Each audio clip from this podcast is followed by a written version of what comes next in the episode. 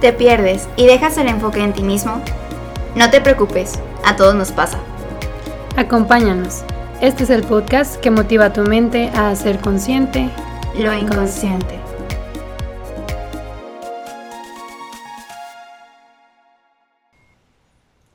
Hola amigos, bienvenidos a un nuevo episodio más aquí en Inconscientes qué emoción que ya, ya estemos hasta acá después de haber platicado sobre pensamiento, emoción, conducta. Y pues bueno, hoy no estoy solamente yo aquí en este episodio, también está aquí acompañándome Erandi y Juan. ¿Cómo están? ¿Qué me cuentan chicos? Hola amigos. Hola. ¿Cuánto tiempo? ¿Cómo les ha ido en esta semana? ¿Cómo han estado?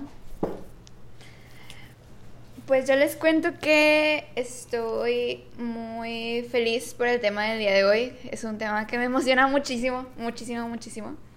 Y bueno, no voy a spoilear, pero creo que este es uno como de los objetivos principales también de, del podcast. Entonces estoy muy emocionada de hablar de esto. Tú, Juan, ¿cómo estás, amigo? Muy bien, pues yo creo que abordamos bien los tres temas pasados. Yo creo que vamos avanzando muy bien y este tema que vamos a hablar ahorita también nos, nos puede aportar mucho a nosotros y a todo aquel que lo escuche. Así es. Sí.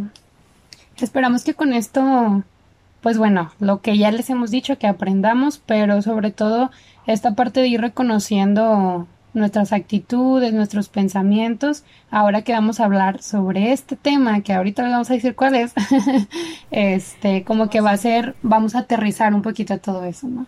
Este, de algunos signos, pero bueno, antes de comenzar, no sé si se acuerdan, pero al principio, Erandi y yo platicamos un poquito de cuál fue nuestra historia acerca de la salud mental, de por qué es importante para nosotros.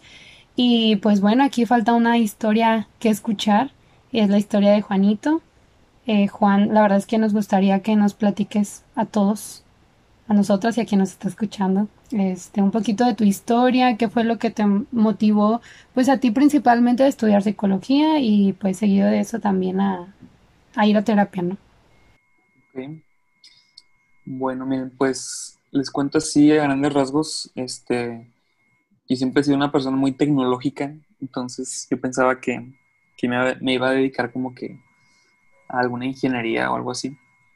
Este, de hecho, bueno, primero tenía pensado como que medicina, tenía pensadas muchas, pero en secundaria tenía como que muy en la cabeza medicina y luego cuando entré a la prepa estaba inscrito en, ingeniería de software porque me, gustaba lo de las computadoras y ese tipo de cosas. También llevaba materias de programación muy básicas, pero en, prepa nos enseñaban algo de eso y me gustaba. Pero terminé estudiando mercadotecnia y luego, este, o sea, oficialmente entré a mercadotecnia, pero como que no era totalmente lo que yo estaba buscando.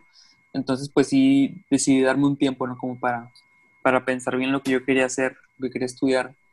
Y, y la verdad es que toda mi vida, pues, me he cuestionado mucho, ¿no? De, de por qué las personas se comportan de una manera y por qué los demás de otra.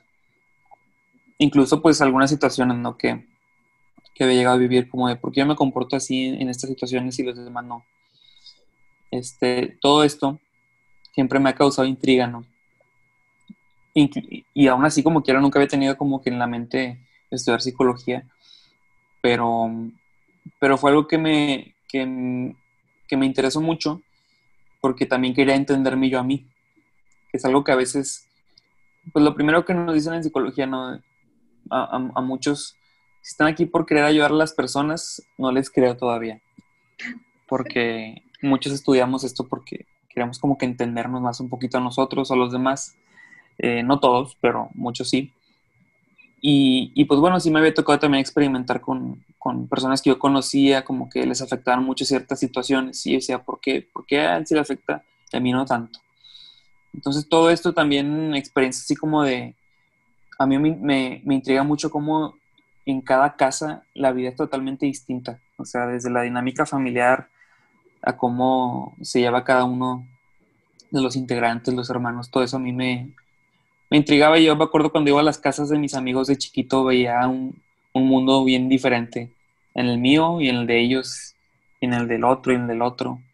decía, ah, pues por algo, ¿no? Cada quien tendrá su manera de vivir. Y ya, pues en la carrera aprendes sobre estilos de crianza, dinámicas familiares y, y pues aprendes muchas cosas. Entonces, es algo que me ha dado muchas herramientas a mí también para mi carrera, para mis amistades, todo, toda mi vida, pues muy enriquecedor todo. Qué padre, amigo. Fíjate que no conocía, ya tenemos tiempo conociéndonos y no sabía toda esta historia tuya de primero Mercadotecnia y luego acá. Pero bueno, qué, qué padre y muchas gracias por contarnos tu historia hacia la psicología y la salud mental, que estamos aquí. este, y pues bueno, eh, dentro de esto mismo, que ya Juanito nos platica su historia, porque quisimos comenzar con esto, una, porque sí, ya, ya sabíamos que no lo habíamos escuchado, ¿verdad? Pero otra es porque el día de hoy vamos a hablar sobre la importancia de tener un proceso terapéutico. Entonces, estoy segura, y bueno, lo sé porque los conozco a ustedes, que además de ser psicólogos, eh, o bueno, Juanito en el caso de Juan, este, todavía está estudiando psicología, pues también han llevado un proceso terapéutico, ¿no? Entonces, yo también ya se los he platicado, yo también ya lo he tomado, pero aquí les queremos platicar un poquito más de, de la importancia, cómo saber cuándo ya es momento de ir. Digo, no es como que sea una regla específica que tienes que cumplir, pero pues bueno, signos que podemos ir tomando de los que nos vamos dando cuenta en nosotros y que es como una alarma para decir, ok, quizá ya es momento de ir, ¿no? Entonces, pues bueno, Erani, ¿nos quieres comenzar a platicar sobre esto? Sí, eh, realmente creo que es importante eh, y creo que últimamente se estado haciendo mucho, lo cual es bueno el quitar este estigma negativo de que ir a terapia es para quien, únicamente para quien tenga un trastorno, únicamente para quien, como que esperar el tener un ataque de pánico o esperar el caer en una depresión grave, este, para entonces ir a terapia, ¿no? Y aprender y entender que, claro, para eso esta terapia es parte de, pero no es todo lo que abarca, ¿no? Eh, es no solamente estar mal y querer estar bien, sino estar bien y querer estar mejor. Y no es no pintar como un, ah, necesitas ir a terapia, sino mereces un espacio donde puedas ser escuchado, donde tú puedas escucharte a ti mismo, donde puedas aprender a conocerte, este autoconocimiento, donde puedas sanar. Entonces creo que todos merecemos ese espacio y eso es terapia. Terapia es darte un espacio para ti, para entonces, justo lo que veníamos diciendo en capítulos anteriores, aprender a cuestionar tus pensamientos, por qué pienso lo que pienso, cómo esto que estoy pensando repercute en mi actuar, repercute en mis emociones porque muchas veces se nos van de las manos, ¿no? Y están fuera de control. Y aprender que ir a terapia no significa que después de eso todo va a ser color de rosa.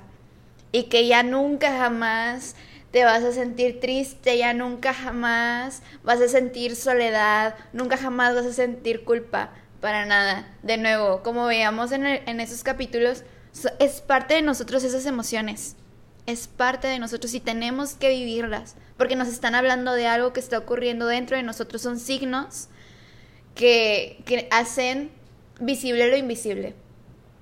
Entonces, lo que te da terapia son herramientas para que puedas aprender a reconocer estos signos en ti.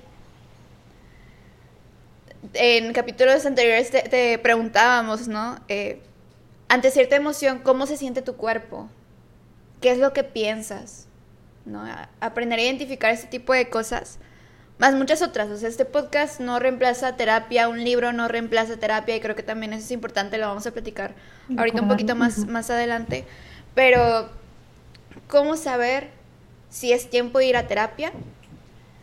Si tú quieres estar bien y quieres, o sea, si tú estás bien y quieres estar mejor, o si ya hay síntomas que te hablan de que a lo mejor es un poquito más urgente el ir a terapia, ¿no? Sí. Y el que ir a terapia, el que no sea chin, tengo que ir a terapia, sino así como cuando vamos a un doctor, sabes que te rompiste la pierna, no es un chin, tengo que ir al doctor, no, pues, o sea, no es como que yo me quisiera romper el tobillo, no es como que yo me quisiera romper la pierna, pasó. Pasó por situaciones internas o externas a mí, pasó. Ok, voy a atenderme. No voy a esperar a que mi, o sea, como que se friegue más, no. No, pues en ese momento voy. Igual si vez de tener un resfriado, creo que estamos acostumbrados a tengo, no sé, me duele la cabeza, me tomo una pastilla y ya. No voy al doctor. Aunque sea un dolor de cabeza todos los días y todos los días me esté empastillando. Entonces, cuando, de nuevo, cuando ir a terapia, lo siento, soy muy rollera, pero creo que es importante recalcar esto. Eh, cuando quieras darte este espacio para ti, y ahorita vamos a hablar de algunos signos, síntomas, que si tú reconoces esta parte, pues te invitaríamos a que pues le des más importancia a, o sea, como que no lo pospongas, que no procrastines el ir a terapia, porque también solemos hacer eso. Nos ponemos al último. Primero voy a invertir en, no sé, en lo que sea, en un viaje, en un, bueno, ahorita no se puede. Bueno, sí se puede, pero bueno, En ropa. Ajá, en ropa, en cosas, ajá pero mi salud mental, mi bienestar, lo dejo al último. Creo que es importante aprender a ponernos nosotros primero, nuestro bienestar primero, y saber que eso no es egoísta. Eso no es malo, no nos hace malas personas envidiosas. Porque no podemos dar si nosotros no estamos bien primero. Entonces, pues sí es lo que yo les diría, amigos. Sí. Y eso también se suele ligar mucho con la medicina, ¿no? Con las consultas del médico. A veces se nos hacen bien caras el, invertir en nuestra salud o el invertir en una consulta, pero si va a haber una fiesta que esperamos con muchas ansias, o si viene un concierto, o si bien, o si voy a salir con una persona que quiero mucho, con mis amigos, este, pues de repente se nos es más fácil, ¿no? Pasar ya sea la tarjeta o o, gastar todo el, sueldo que tenemos y, no le damos como la misma importancia, ¿no? Y porque pensamos que es, o sea, creemos que no, que no nos va a hacer nada bien o, eh, pues, que, ¿de qué me va a servir?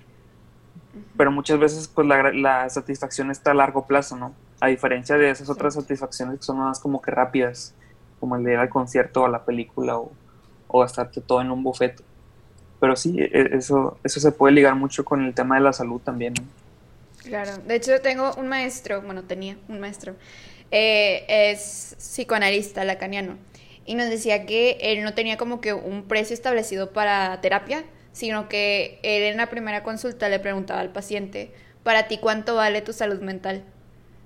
Y, ay, se me hace una pregunta bien intensa de que, ala, o sea, como que tú estableces para ti cuánto vale tu salud mental, cuánto quieres pagar por procurarte, por cuidar tu salud mental. Y preguntarnos también eso a nosotros, ¿no? O sea, pues creo que vale la pena siempre nuestra salud mental. Sí, claro. Sí, claro. incluso no es lo mismo si, si, no sé, digamos el caso que alguien, alguien nos la paga, ¿no? A que si nosotros mismos nos la pagamos. Todos esos factores como que influyen, porque va a depender mucho de cuánto esfuerzo yo le estoy estoy invirtiendo para mi bienestar, ¿no? Así es, exacto. Y pues bueno, como les decíamos, eh, vamos ahorita a abordar algunos síntomas eh, que a lo mejor podamos identificar a nosotros más concretos. Pero antes de, nombrarlos, eh, quiero como especificar, que es algo importante, hay cuatro, sí, hay cuatro cosas que nosotros tenemos que tomar en cuenta cuando estamos analizando un síntoma. Son presencia, que ese síntoma pues esté presente. Dos, es la frecuencia con la que se presenta este síntoma. Tres, es la intensidad del síntoma. Y cuatro, es cuánto dura el síntoma. ¿Ok? Entonces, para que pues si escuchas nombrar algo que, te identificas y que dices, ¿sabes qué? Pues a lo mejor alguna vez en la vida me sentí así, o sea que tampoco te nos... Uh, de que, ay, no, ya tengo un trastorno o algo así. No, no, no, para nada. Esto no es un diagnóstico, esto no es un checklist de ah, ya tienes un trastorno. Sino más bien son signos que nuestro cuerpo, mente, emoción nos dicen que tal vez es momento de ir a terapia. Y bueno, eh, vamos a nombrar algunos amigos, eh, bueno, Juan en este caso, eh, si quieres, o sea, si hay algún otro que, que consideres importante pues también para que lo nombres. Eh, creo que uno, uno, de los comunes es esta dificultad para considerar el, sueño o el contrario, el pasarnos dormidos. Ajá. Que ambos pues son insomnio de una forma distinta. Eh, que de cierta forma es también evitar la realidad, ¿no? Eh, y así como el sueño, también está la parte del apetito. O comer en exceso o no comer nada. Eh, otra, otra cosa que pudiera ser es este cansancio, el sentir que no tienes energía, eh, incluso tener como algún pensamiento como de odio a ti mismo, culpa excesiva, eh, dificultad para concentrarte en lo que estás haciendo. ¿Qué otra puede ser? Este sentimiento como de desesperanza, de sentirte abandonado, esta rumiación, que son los pensamientos repetitivos con respecto a un tema en específico.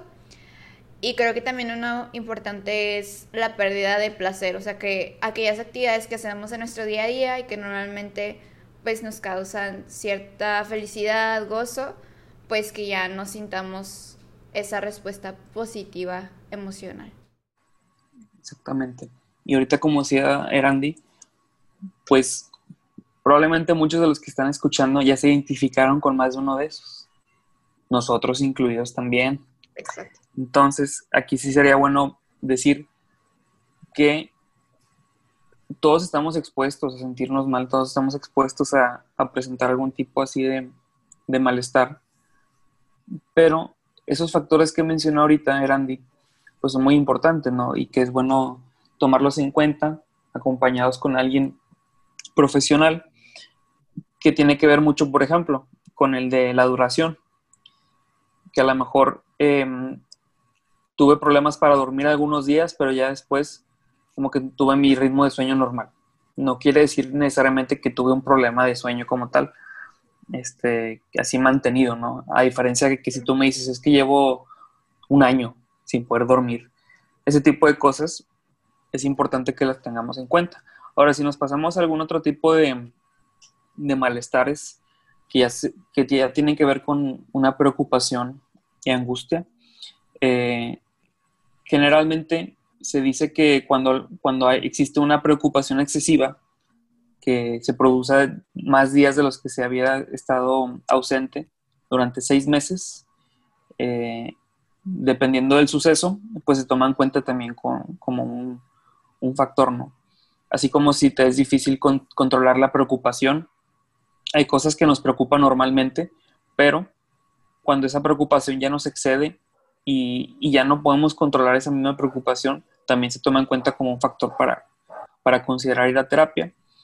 Y este, también se, asocia a que esta preocupación pues viene acompañada de una fácil fatiga, eh, dificultad para concentrarse, igual como lo decía Randy, a veces también la irritabilidad, o sea, como de un tiempo para acá lo que nos dicen nuestros amigos o nuestra familia nos tiene más irritados o con los pelos de punta que antes o como que explotemos más fácil que antes. Eh, también la tensión muscular pues tiene mucho que ver. Y los problemas de sueño, que es lo que decíamos ahorita. Pero, em, como decíamos ahorita, o sea, pues muchos podemos llegar a tener una u otra de ese tipo de, de padecimientos o de, de sensaciones pero sí es importante aclarar que, que mm, así como todos lo vivimos, no todos respondemos igual a, esos problemas, no todos respondemos igual, no todos tenemos los mismos recursos mentales, no a, todos nos enseñaron los mismos recursos, no todos aprendimos, así como lo hacíamos en el episodio este de la conducta, no todos aprendimos este, cómo actuar en diversas situaciones, Pero cuando, cuando ya las situaciones cotidianas, que se esperaría que manejáramos normalmente, sin, sin demasiada dificultad, cuando eso ya, ya no lo podemos realizar, es también uno de los factores que habría que tomar en cuenta para, para tomar terapia. Y, por ejemplo, algo que, que creo que es importante, porque también en Twitter he visto mucho este... Sí, de repente, este tweet de como para que ir a terapia, sí, um, sí puedo hablar con un amigo, o la mejor terapia es escuchar música, o la mejor terapia es cualquier cosa que no sea terapia, ¿no? Entonces, ¿por qué ir a terapia? O sea, ¿cuál es, cuál sería la diferencia entre hablarlo con un amigo a ir a terapia tal cual? O sea, ustedes en su experiencia de cuando fueron a terapia a cuando no fueron, ¿cuál dirían que sería como que ese factor determinante? Yo creo que mm, a pesar de que, vaya, voy a hablar como desde la otra perspectiva quizá de no hablarlo. Eh, a mí me pasa mucho que sí, suelo platicar mucho con mis amigos, suelo, este, hablar mucho, pues digo, también estamos aquí en el podcast y de repente pues hablo bastante, ¿verdad? Pero ya cuando son eh, como cosas muy profundas a mí me cuesta mucho hablarlas. Entonces, por eso digo que estoy hablando del caso contrario de no hablarlo con nadie. Siento que también pues uno de, la, de los indicadores es esta parte de, de chale, no lo, antes me pasaba mucho de no lo puedo hablar con nadie y ya que fue un momento en el que sentí que me sobrepasó, fue un, ok, es momento, o sea, a pesar de que ya identifiqué que a otras personas también les pasa, sé que no les está pasando lo mismo que a mí. Y yo creo que empecé a identificar esta parte de no pueden sentir lo que yo siento y no, no como que dramatizarlo de más ni protagonizarme de más, sino simplemente pues la realidad, o sea, en ese momento no, no podían sentir lo que yo estaba sintiendo, yo lo sabía y yo quise dar como ese paso, ¿no? Este, bueno, sí, ya después quiero comentar otra cosa, pero Juanito, ¿tú por qué? Este, pues bueno, hay, un concepto que es muy importante en, el proceso de terapia, que es el timing. ¿Esto qué quiere decir? Que, que puede que la persona que está compartiendo una situación, alguna experiencia, eh, llegue a cierta conclusión que, que, pudiera como solucionar su problema, pero después de cierto tiempo. O sea, como que hubiera cierto tiempo en el que la persona está más más orientada a solucionar su problema y que independientemente del mensaje que le digas no lo va a captar si no es el momento adecuado. Entonces, este concepto de timing no lo aplicamos mucho en nuestras conversaciones diarias con nuestros amigos y demás. ¿Por qué? Porque si mi amigo o mi amiga me, me llega y me cuenta una situación así que le pasó, pues yo no estoy siendo ahí su terapeuta. O sea, yo no estoy siendo así como que este, porque primero pues es gratis, ¿no? Y no, y no voy a, no voy a usar recursos ahí míos, este, gratis, nada, no es cierto. Pero vaya, pero no se maneja igual, no, no estoy esperando a que llegue el momento indicado de mi amigo para que recapacite y demás.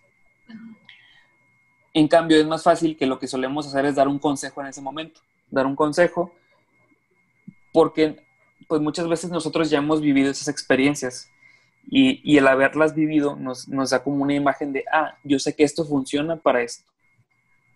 Pero sí es bueno recordar esto que decíamos ahorita, no todos tenemos los mismos recursos mentales para responder a las mismas situaciones. Y el hecho de que yo sepa responder alguna no quiere decir que a mi amigo le va a funcionar la misma respuesta. No quiere decir que, no quiere decir que sea como que una pastillita que le va a jalar a todo el mundo, ¿no? Entonces por eso es bien importante que, digo, no, no, no estamos peleados con la idea de contar las cosas con nuestros amigos porque es algo bastante útil y natural de nosotros, pero es una manera de diferenciar, ¿no? E, e, el, terapeuta está formado para respetar esos tiempos en los que se encuentra el paciente en su contexto, en su familia, en sus situaciones personales, y no, O sea, yo por más que sepa la respuesta que te puede ayudar, tiene mucho que ver qué estás viviendo tú ahorita y cómo piensas. Exacto. Y, y parte de lo que decías que no es que no le cuentes nada a tus amigos y no para nada. Al final es un recurso que pues en, la psicología, en la terapia, pues es una red de apoyo. Todos necesitamos esta red de apoyo que, que esté pues justo apoyándonos en este proceso, que tengamos quien nos escuche, quien esté ahí pues echándonos porras. O sea, realmente eso nos ayuda bastante en nuestro proceso, pero que esto no sustituye a la terapia, justo por, por lo que dice Juan. Además de que, pues la terapia es un espacio como le decía hace rato, pues para ti, ¿no? O sea, sin juicios, con confidencialidad también, o sea, hay cosas que como decía Diana, a lo mejor podemos platicar muchas cosas con nuestros amigos, pero hay cosas en específico que son a lo mejor heridas más profundas que no le diríamos a nuestros amigos. es como, no, no, no quiero decirte porque sé que es una parte muy vulnerable de mí, pero sé que estás ahí para mí. Y eso es lo que necesito, ¿no? O sea, ese, es mi apoyo, el apoyo que yo necesito en este momento. Porque ciertamente como amigos muchas veces no sabemos, eh, incluso callar, ¿no? Como que siempre queremos dar este consejo o compartir nuestra propia experiencia con la otra persona, pero como bien decía Juan, pues la experiencia de cada persona es distinta hay distintos recursos, distintas circunstancias, todo es diferente, ¿no? Y que incluso puede tener una repercusión negativa de, ay, esta persona sí pudo salir adelante y yo no puedo, ¿no? Como típica película motivacional de que, ay, salió, hizo todo súper padre y que te hace sentir de que, la tengo 23 años y de que no he hecho eso que esta persona hizo a los 20, ¿no? Entonces, creo que es importante como este no compararnos. Es por eso que nosotros como terapeutas no podemos darle terapia también a, seres queridos cercanos, eh, porque pues nuestro juicio no sería totalmente objetivo. Neutral. Ajá, neutral. Objetivo no, porque creo que nunca lo es totalmente, porque seguimos siendo humanos. Pero pues sí, neutral, lo más neutral posible, porque lo requiere el paciente eh, para bien de, esa otra persona. Sí, claro, porque... Y eso es, uno de los ejemplos que nos dan en la formación, ¿no? Por ejemplo, si, si llega un familiar conmigo en un contexto terapéutico y, y ese familiar yo lo aprecio mucho y no sé, lo insultó a alguien, pues es muy probable que yo me moleste porque yo me preocupo por esa persona y ahí ya se, ya, ya se fue esa neutralidad que dice Randy, ese juicio como que más aterrizado o transparente. Y, y pues ese proceso terapéutico se ve muy afectado, ¿no? Y, y, no te promete que sea el mejor para la persona. Exactamente. Y bueno, por esto y por muchas cosas más es que es importante el darnos un tiempo para nosotros mismos.